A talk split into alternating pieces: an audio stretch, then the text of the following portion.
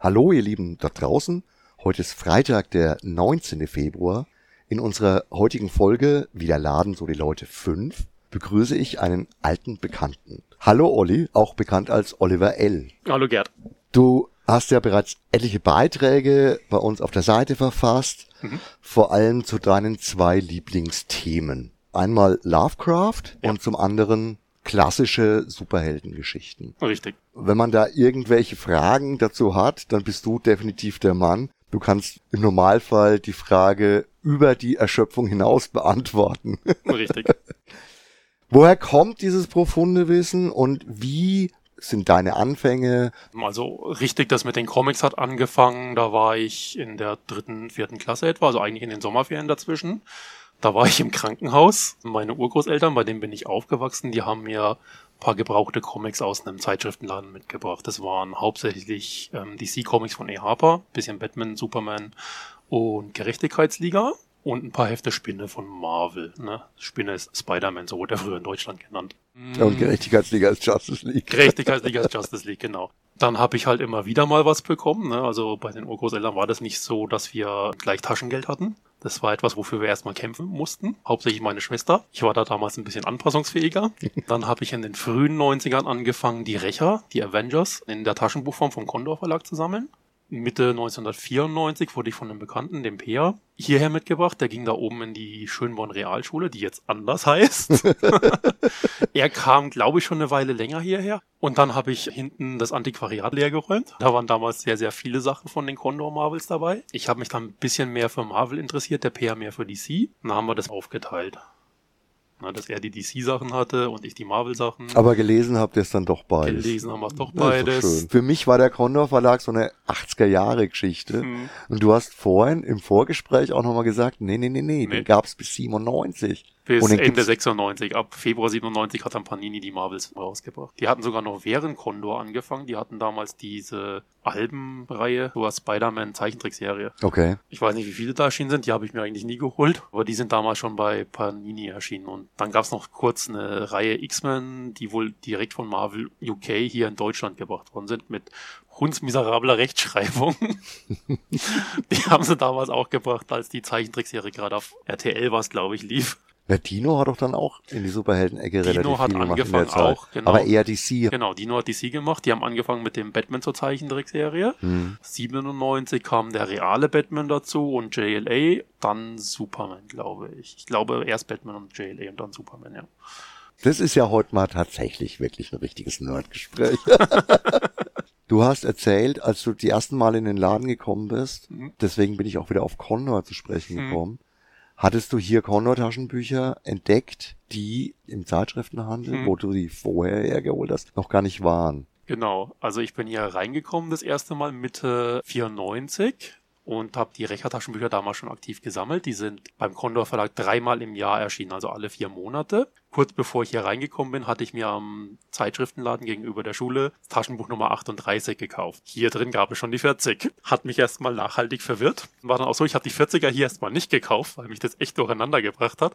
Die 41 habe ich dann aber hier genommen und die 40 dann beim Bahnhof gekauft. Ich habe da so eine ganz vage Erinnerung. Möglicherweise warst es du. Das kann doch gar nicht sein. Ich habe doch erst Das die aktuelle sein, Nummer ja, ist ja. doch die 38. Habt ihr dann Plagiat oder was so ungefähr? Das kann schon sein, ja, ja. Damals gab es diese Phasenauslieferungen, teilweise bundeslandabhängig, teilweise Vertriebsweg, Kiosk, Buchhandel unterschiedlich. Und wir waren da immer sehr früh dran. Heutzutage ist es alles Mhm. ziemlich gleichzeitig. Wobei auch bei Panini gibt's mehrere Auslieferungen. Meistens sind die Spezialläden vorne dran. Mhm. In manchen Ausnahmen schnellere Auslieferungen an den allgemeinen Buchhandel, nämlich Mhm. bei so Sachen, wo sie denken, das ist vom Interesse her auch mal breiter streubar. Aber äh, das sind heute nur noch ein paar Tage, Mhm. Unterschied mal maximal eine Woche. Ja. Und damals, das muss man sich mal auf der Zunge zergehen Acht lassen. Monate. Acht Monate, da war das. Mhm. Alle vier Monate kam ein neues Condor-Taschenbuch raus Mhm. Und wir hatten zwei Nummern weiter. Das war schon sehr geil, ja. Lovecraft ist mir das erste Mal als Name aufgefallen auf Albumcovern von Iron Maiden zum Beispiel, das Live-Album von 1985. ja, genau. Da ist ein Lovecraft-Zitat drauf. Dann gab es erstmal nur die Surkamp-Taschenbücher, die mir alle nicht so wirklich gefallen haben. Also habe ich sie erst einmal liegen gelassen. Und, Das war naja, diese violette genau, Reihe damals, ja. genau, genau. Und dann 2000 Fünf habe ich die Reihe vom Fester Verlag entdeckt, Lovecrafts Bibliothek des Schreckens. Die habe ich nicht hier entdeckt, muss ich gestehen, beim Hugendobel drin. Die hatten vier Ausgaben als, wie nennt man das, wenn die Buchpreisbildung aufgehoben worden ist? Modernes Antiquariat heißt es eigentlich so. Ramschware sagt man übrigens tatsächlich auch. Hört sich zwar fürchterlich an, aber verramschen ist dann mhm. offizieller Begriff, ja. Da habe ich dann eben vier Ausgaben von dieser Reihe gekauft. Das war noch nicht Lovecraft. Der erste Lovecraft kam im August 2005. Nachdem ich die Bücher da beim Hugendobel entdeckt habe, habe ich hier dann auch nach der Reihe gesucht, habe sie dann der Reihe nach hier rausgekauft. Ja, das war ja auch immer so eine Festa-Geschichte, dass die Sachen zwar eigentlich in einer recht hübschen und mhm. konsistenten Aufmachung erschienen sind, aber häufig nicht besonders lang lieferbar waren. Mhm. Deswegen sind viele von den Titeln dann auch echt schwierig zu kriegen gewesen. Richtig, richtig. Und einige haben da inzwischen enorme Preisvorstellungen. Ob die dann wirklich immer über solche Preise über den äh, Tisch gehen, weiß ich nicht. Na gut, ich sag mal, den Lovecraft zusammenzubekommen ist jetzt nicht so nee, schwierig. Der ist, der ist lieferbar in verschiedenen Formen. In verschiedensten Formen, genau. Ganz neu der Schuber. Der ja eigentlich komplett ist, aber du hast ja auch da schon ja. wieder ein paar Kleinigkeiten gefunden, die eben doch nicht wirklich komplett nein, sind. Nein, es ist das komplette fantastische und unheimliche Werk. Lovecraft hat noch ein paar Jugendsachen geschrieben, die nicht in dieses Muster passen, die sind nicht enthalten. Und er hat äh, so eine Art Theaterstück oder in der Form eines Theaterstücks geschrieben. Das war eine Parodie auf einen Schnulzenautor seiner Zeit, die Holde Ermengarde. Das ist für heutige Leser, wenn sie nicht recherchieren, eigentlich auch kaum verständlich. Insofern ist es nicht weiter tragisch, dass es fehlt. Das unheimlich Fantastische ist komplett enthalten, inklusive sämtlicher Überarbeitungen und ähm, Zusammenarbeiten. Die meisten von diesen Zusammenarbeiten sind eigentlich auch Lovecraft selbst, der Ideen von anderen Leuten ausgearbeitet hat. Okay. Also ich denke, dass genau dieses Unheimliche, das Fantastische ja auch, mhm. das ist was die meisten Leser immer richtig. wieder begeistert. Mhm. Ich denke mal, einer der meist zitiertesten Autoren richtig, auch. Richtig. Ja. Immer wieder weiter gesponnen. Richtig, und ähm, das ging schon zu seinen Lebzeiten los, also seine ganzen Brieffreunde, die in diesem Magazin Weird Tales veröffentlicht haben, die hat er auch immer ermutigt dazu, selber Geschichten zu seinem, was man heute Cthulhu-Mythos nennt, beizutragen. Ja, der ist ja auch über alle möglichen Genres verteilt. Ne? Also mhm. da gibt's von trashigen Heftreihen, mhm. selbst der Wolfgang Holbein mit seinem ja. Hexer von Salem hat ja. sich ja da mächtig dran bedient. Richtig. Das Rollenspiel Call of Cthulhu, also mhm. da hatten wir den Carsten ja erst da, der auch da beigetragen hat, auch und mhm. sich da wieder sehr gut auskennt. Das ist jetzt nicht ganz so dein Spezialgebiet. Nein. Im Comic-Bereich gibt's ganz viele Umsetzungen Richtig. auch. Providence. Von Alan Moore, genau. Jetzt so einer, der ein paar Mangas gemacht hat, die sollen ganz gut sein. Kann ich dir nur empfehlen. Selber Sind noch nicht gelesen, genau, aber steht gemacht. auf der Liste, ja. ja. All dem entnehmen wir schon dein Naturell. Du bist ein Chronist, du bist ein Beobachter, du bist mhm. jemand, der sich unglaublich viel merkt, der Wissen in die richtigen Schubladen steckt und so mhm. empfinde ich dich auch hier im Laden als Kunde. Mhm.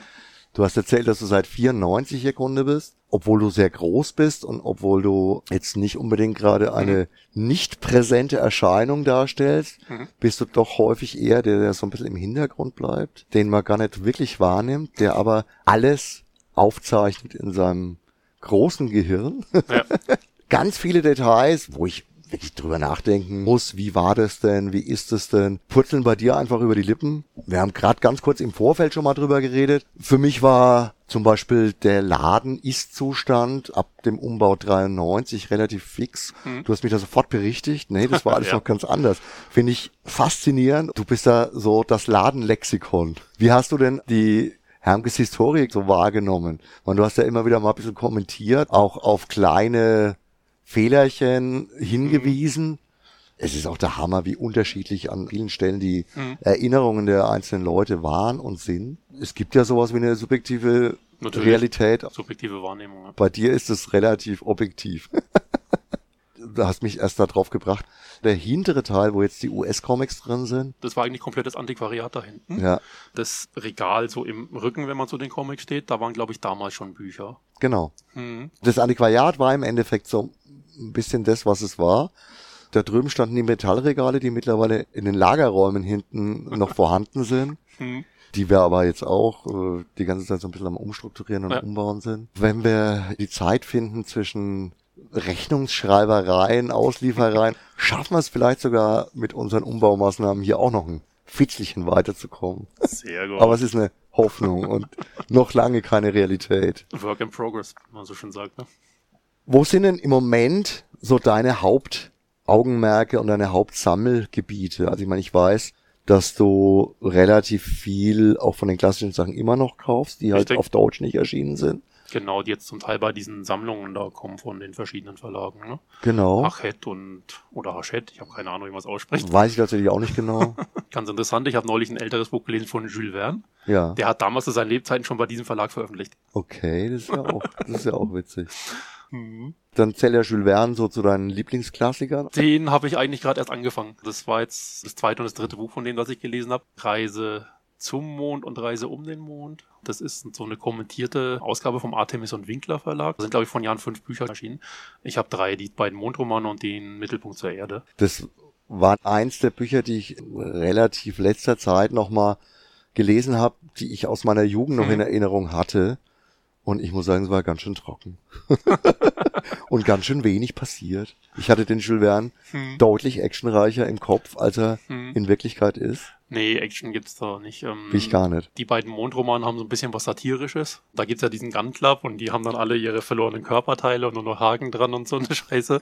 Und ähm, was witzig daran ist, so wie er die Reise zum Mond vorbereitet, das ist sehr ähnlich zu dem, wie es dann tatsächlich passiert ist. Inklusive des Ortes, wo sie gestartet sind. In Okay. Florida. Wir haben ja immer auch diese Abschussgeschichte da im Kopf. Also das war ja dann schon anders, Das weil war das war nicht ein anders, einmaliger natürlich, natürlich. Treibsatz. Hm, das schon, das schon. Aber er hat schon viel vorausgesehen. Der hat damals auch einen Bekannten gehabt, der Wissenschaftler war, der dann diese Sachen, die gar nicht sein konnten, auch verbessert hat. Und die haben sie dann da in die ähm, Kommentierung mit aufgenommen, was der dazu gesagt hat, was nicht sein kann. Zum Beispiel hat er irgendwie so ein Wasser unten am Boden drin gehabt, das den Druck abbremsen sollte, wenn sie starten. Und da hat er dann so gesagt, das ist blanker Unsinn, das könnte nie funktionieren. Ich meine, der Druck ist ja auch blanker Unsinn, wenn wir mal Natürlich, ehrlich sind. Ne? natürlich. Also, also mein Mhm. Liebling waren eher so die Geschichten mit Nautilus und Genau, Captain den hatte ich Nemo. vor ein paar Jahren gelesen, die 20.000 Meilen unter dem Meer. ist abenteuerlich, ist wunder, Hm. wunder, wunderschön. Ist ja auch häufig wieder aufgegriffen worden. Nochmal Richtig, genau, genau. Als Kind, noch bevor ich Comics gesammelt habe, habe ich die Filme gesehen. Ja. Also der Jules Verne ist ja der große französische Mhm. Fantast. Aber bei Klassikern hast du ja auch noch viel mehr. Poe, natürlich jetzt ist es kein Science Fiction, aber es ist absolut Na, er hatte Geschichten gemacht, die werden zur Science Fiction gezählt. Ne? Endzeitstimmungen immer wieder mal erzeugt hat das, und sowas, ähm, klar. Das hat auch Jack London mit der Hm. Scharlachroten Pest, das ist ja sogar Karl May. Es war damals ein durchaus übliches Genre, auch für Hm. Autoren von Abenteuerliteratur Hm. mal in eine fantastische Ecke abzudriften. Edgar Rice Burroughs, Tarzan, hat er da auch relativ viel geschrieben. Die Mars-Romane. Genau, John Carter vom Mars. Ganz, ganz klassische, Ja, das eigentlich ist Conan-mäßige Geschichte. halt, genau, nur ja. halt im Weltall.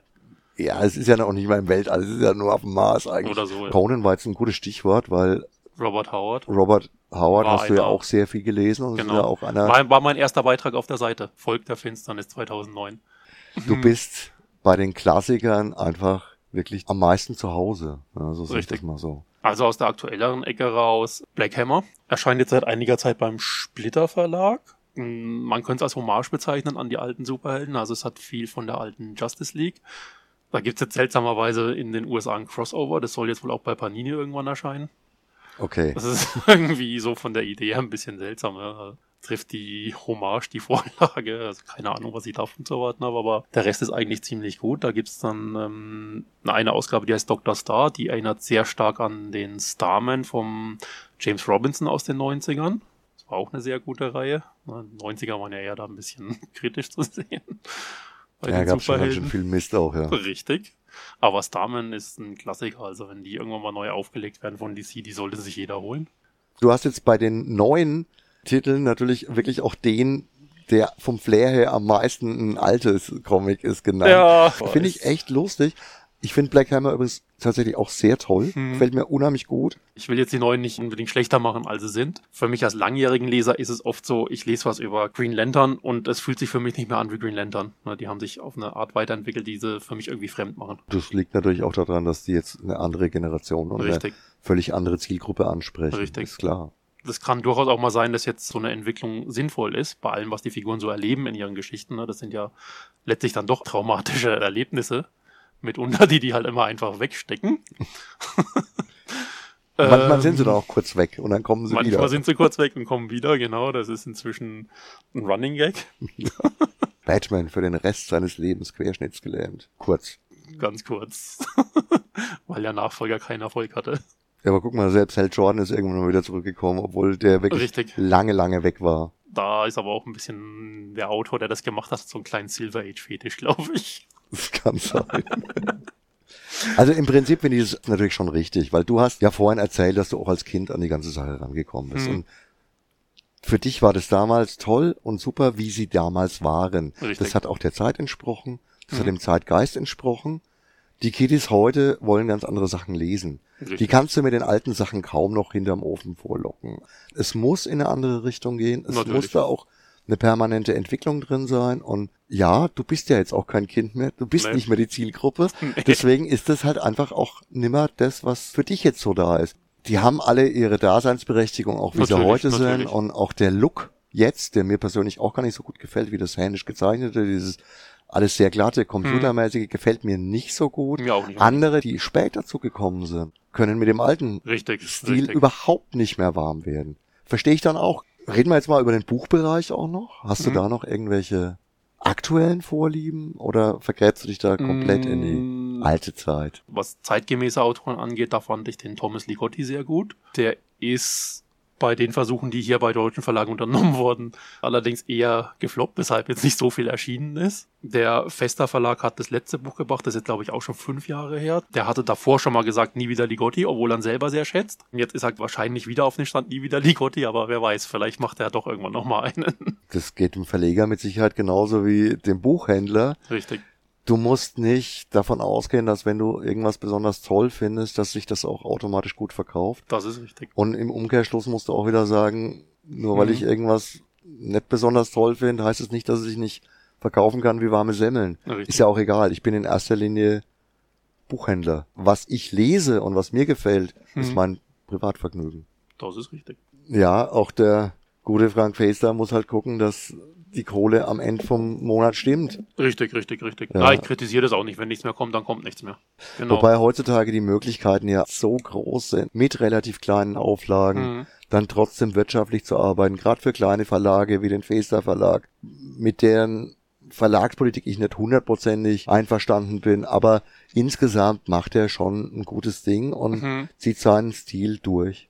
Ja, er ist ja nicht der einzige Verlag, der so ein komisches Konzept hat. Ne? Gibt jetzt auch einen, ich weiß nicht, soll ich ihn sagen? Kannst du mal, ich, ich weiß jetzt gar nicht, was du meinst gerade. wenn ich- Blitzverlag. Ja, Blitzverlag ist aber nochmal ganz anders. Der macht jetzt wieder komplett nur, dass man es über einen Verlag direkt beziehen kann. Das finde ich auch immer ein bisschen Ich schade. empfinde den Blitzverlag auch tatsächlich nicht mehr als Verlag. Okay. Das hat sowas Clubmäßiges. Der hat ja auch kaum Interesse daran, Mhm. in die Breite zu gehen, sondern der schöpft im Endeffekt ja mehr sein vorhandenes Klientel ab. Und das ist ja Mhm. auch so ein Special Interest. Also eine Zeit lang hatten wir das ja im Laden Mhm. auch. Und der Fester Verlag, der macht ja jetzt ganz viel von diesen Hardcore, super duper Ekelhorror, sag ich mal. Mit der Argumentationskette, die würden ja im Buchhandel eh nicht angenommen werden, wo er Da- teilweise auch ein bisschen recht hat mit. Ja, da gab's aber irgendwie Vorfälle, da glaube ich, Hugendubel oder Weltbild oder beide zusammen Bücher wieder zurückgeschickt oder irgend sowas. Und danach hat er die Reihe gemacht, die nur noch über einen Verlag direkt geht. Ja, aber auch der Frank könnte da ein bisschen differenzieren zwischen Das ist einer richtig. großen Buchhandelskette und, Und einem einem. Spezialladen, der an dem Zeug interessiert ist. Hm. Wobei ich insgesamt im Feser Verlag auch echt relativ wenig Umsatz mache. Also das Hm. lohnt sich an sich eh kaum. Die Lovecraft-Reihe hat jetzt leider auch auf diese Art umgestellt. Die muss ich dann, wenn ich sie weiter will, direkt über einen Verlag kaufen. Muss man mal schauen, was da noch erscheint. Der hat jetzt mit dem Edward Lee angefangen. Das ist einer von diesen Autoren aus diesem Ekel-Horror-Bereich. Nee, der zweite Band war dann wieder ein Klassiker, Donald Wandray. Einer aus Lovecraft-Zeit. Das war einer von den beiden, die den Arkham House Verlag gegründet haben, der Mhm. extra dafür gegründet worden ist, damit Lovecrafts Werk nicht in Vergessenheit gerät. Okay. Er und der August Derleth haben das damals gemacht. Aber da gab's ja auch vor ein paar Jahren mal den Versuch, in die Science-Fiction-Ecke rein Richtig. zu rutschen. Da Hm. waren ja auch ein paar ganz ambitionierte Sachen dabei. Da hat er Mhm. den Orson Scott Card zum Beispiel mitgehabt. Richtig. Ne? Da hat der Michael Nagula als Herausgeber fungiert, wenn ich mich recht erinnere. Der früher beim Condor Verlag die Marvel-Superhelden übersetzt hat. Da sind wir doch wieder beim Condor Verlag. Mit diesem lustigen Gag können wir heute auch einen sehr schönen Abschluss finden. Ich danke dir, Olli. Ich habe noch zwei Sachen. du hast noch Ich zwei, hab ja, noch dann, zwei Sachen. dann raus damit. so aus bitte, der Sache bitte, bitte. Von, von Sachen, die man sich gar nicht vorstellen kann. Der Hermke Höchst selbst hat mir mal ein gebrauchtes Comic verkauft. Da gab es von E. Harper eine Reihe im Albumformat, die großen Science-Fiction-Comics. Ja, Und da sind ein paar Ausgaben von Star-Lord erschienen. der heute durch Guardians Stimmt. of the Galaxy sehr bekannt ist. Ja. Und ich habe das von der Hand gehabt, da kommen da so an, schaute drüber, die sind gut. Hermke war natürlich nie so der riesen Comic-Fan. Mhm. Und wenn dann eher franco-belgische Sachen, Mhm. definitiv hast du recht. Aber gerade aus dieser EHPA-Reihe, Hm? da hat er wegen Storm und Warlord Mhm. doch relativ viel gelesen. Okay, also cool. insofern nehme ich ihm das ab. Okay, und ähm, einmal, da war gerade jemand hier, der wollte ein paar gebrauchte Sachen verkaufen. Ne, und der hatte dabei vom Condor Verlag die deutsche Version von Der Tod des Captain Marvel Mhm. in einem hundsmiserablen Zustand. Und ich, großer Jim Starlin-Fan, ich stand schon da, um das Ding zu kaufen. Und ich weiß nicht, ob du oder der Bernie, ihr wolltet es nicht. Weil es in so einem hundsmiserablen Zustand war. Der Hermke hat's dann doch gekauft und hat's mir dann geschenkt. Bei den Grundtaschenbüchern war das ja früher echt wirklich, die sind ja vom Angucken zerfallen. Richtig. Der Leim war so schlecht. In den damaligen Verhältnissen war das ja auch Massenware. Richtig. Die hatten relativ hohe Auflagen, Mhm. sind über die gesamte Kioskschiene vertrieben worden. Da musstest du dann schon echt auch ein bisschen gucken, dass es noch in einem halbwegs sammelwürdigen Zustand ist. Wundert mich jetzt übrigens, dass der Hermke, Der, der hat bestimmt schon gesehen, dass ich das haben Ja. wollte. weil eigentlich ist ja der Hermke der Zustandsfetischist immer gewesen. Okay. Jahre später habe ich dann hier hinten das englische Paperback gesehen, The Life and Death of Captain Marvel. Ja. Das deutsche habe ich dann weiter verschenkt. Und das dann wegzuschicken, an den das bekommen hat, war schon ein bisschen schwer. Hm, An manchen Sachen hängt man halt einfach durch das, was man damit verbindet. genau. Hm. Dann ist es plötzlich was Wertvolles. Deswegen verstehe ich das sehr, sehr gut, dass es auch bei einem nicht sammelnswerten Exemplar Total verknittert. völlig irrelevant, aber du, du Hm. verbindest damit irgendwie was, eine Geschichte, eine nette, Hm. dass es dann nicht so einfach ist, sowas in einen Briefumschlag zu stecken und wegzuschicken, ja. Genau. So, jetzt haben wir aber trotzdem einen wirklich schönen Abschluss gefunden, finde ich. Ich danke dir für das spaßige Gespräch, für das unterhaltsame Gespräch, für das kurzweilige Gespräch. Gerne. Danke, Olli. Ich Gerne. hoffe, euch da draußen hat es auch Spaß gemacht. Wir werden uns wieder hören. In diesem Sinne, schönes Wochenende euch. Ciao, arrivederci, euer Gerd.